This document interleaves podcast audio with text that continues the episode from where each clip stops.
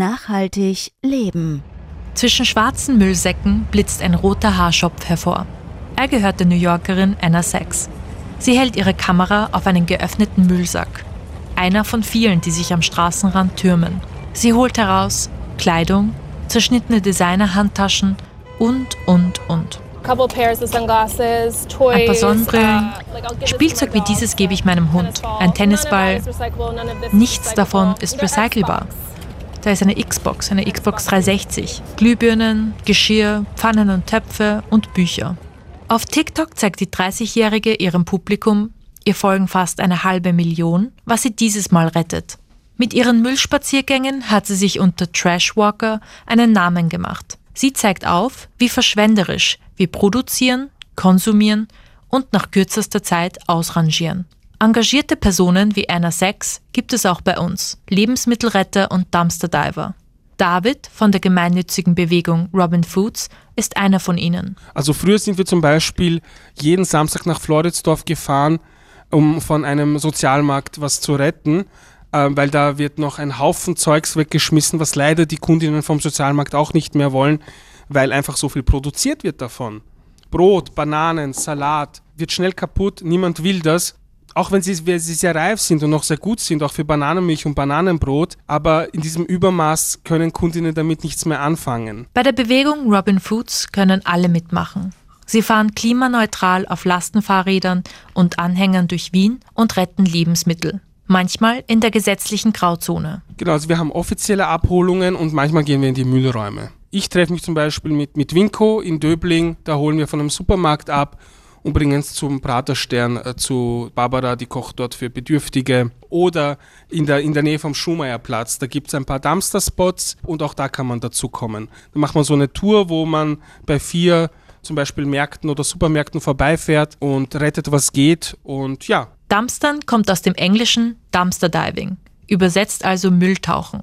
Das bedeutet, aus Abfallcontainern Lebensmittel oder andere Dinge zu holen.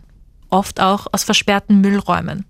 Allerdings, wer in Container steigt, die auf privatem Grund wie einem Supermarkt oder einem Gastrobetrieb stehen und etwas mitnimmt, begeht Diebstahl. Denn die Dinge in den Containern gehören noch den Grundstückseigentümern oder schon den Entsorgungsbetrieben. Bei einer Anzeige wird von Einzelfall zu Einzelfall entschieden, sagen Juristinnen und Juristen. Also wir müssen einfach das tun, was richtig ist. Und da dürfen wir nicht immer schauen, was ist im legalen Rahmen und was nicht ja, es ist eine Grauzone, andere sagen, es ist Diebstahl, aber wir müssen in die Müllräume, weil wir genau wissen, dass wir gerade mit einem Rekordtempo auf einen immensen Kollaps zusteuern. In Deutschland wollen Justizminister Buschmann, FDP, und Landwirtschaftsminister Özdemir, Grüne, das Dumpstern grundsätzlich straffrei machen.